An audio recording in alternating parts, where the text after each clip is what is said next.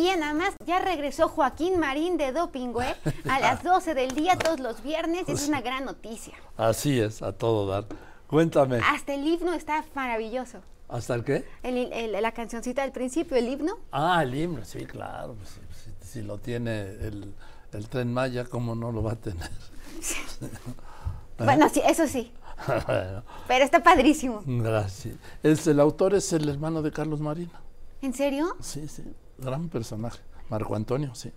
Oye, pues es muy talentoso. Marco Antonio, sí, lo es. Marco Antonio Marín Martínez. A ver, vamos al tema. Es Alicia Bárcena, que es la secretaria de Relaciones Exteriores. Sí. Que tiene una gran firma, ¿no? Extraordinaria en el sentido que, que a mí, pa- para mí siempre ha sido importante resaltar que somos una sociedad donde en muchas ocasiones eh, la- las mujeres tienen que masculinizarse en ciertos puestos. En el caso de Alicia Bárcena no sucede eso.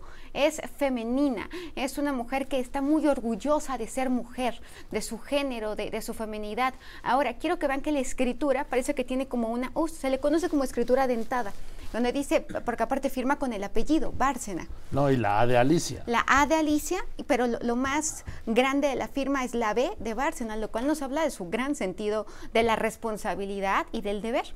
Ahora, la firma parece que tiene una flecha en la parte derecha, siempre hacia adelante, y una persona que además hay una dimensión adecuada entre mayúsculas y minúsculas, por lo tanto, estamos ante una persona que es objetiva.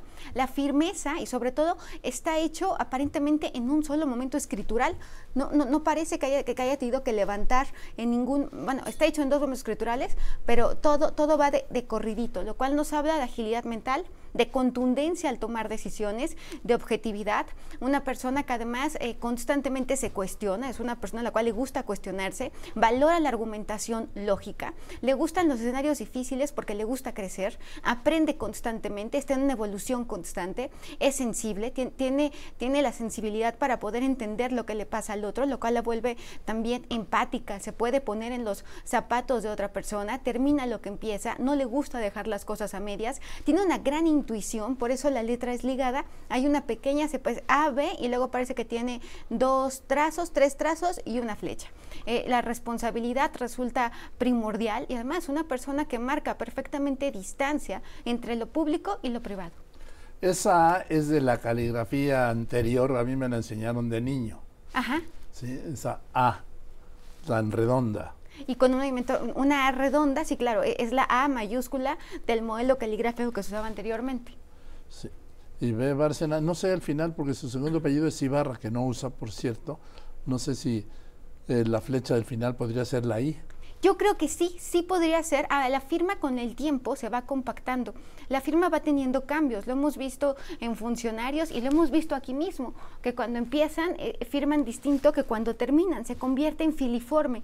Es decir, de tanto firmar, la escritura va adquiriendo forma de hilo por la, eh, pues, por, por la cantidad de firmas que hacen al día que pasaba, de ahí surge también el mito de los doctores, que escribían tanto que ya no se les entendía por la cantidad de firmas que hacían al día o de recetas que hacían al día.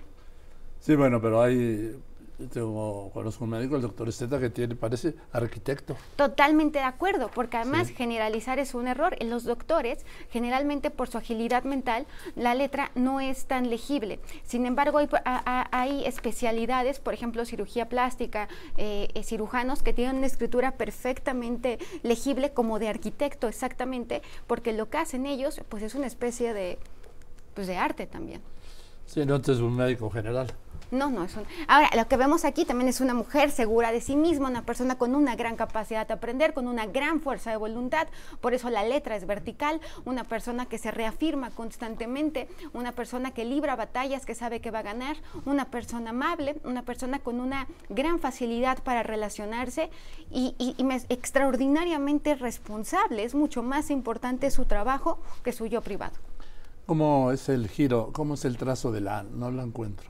La, la A yo considero que empieza en la zona media hasta envolver la escritura y, y termina con la B, pero la A y la B Sí, están porque unidas. le veo ahí una colita en la parte como a las 11 de la A. Así es, ajá, hay una que además, fíjate que ese ganchito hacia adentro es autocrítica. Todo lo que son ganchitos en grafología es la autocrítica, que a mí me parece que es importante que exista en un funcionario. En este caso hay ganchitos hacia adentro y de alguna forma la A al estar partida en dos es una persona que se cuestiona constantemente. La B es la, parte más adornada y la, la parte más garigolada de la firma, reflejando su sentido de la estética, pero también lo femenina que puede llegar a ser. Después llevan estos movimientos que se le conocen como, como escritura dentada por la capacidad de aprender y al final una flecha, porque no le gustan las cosas fáciles. Parece que Alicia Bárcena, si se la pones difícil, hasta más le gusta. Y el acento de Bárcena. Y el acento de Bárcena. Gracias, Marifer. Gracias a ti y que no se pierdan el viernes a las 12 del día Joaquín Marín de Dopingüe. Gracias, Marifer. Gracias.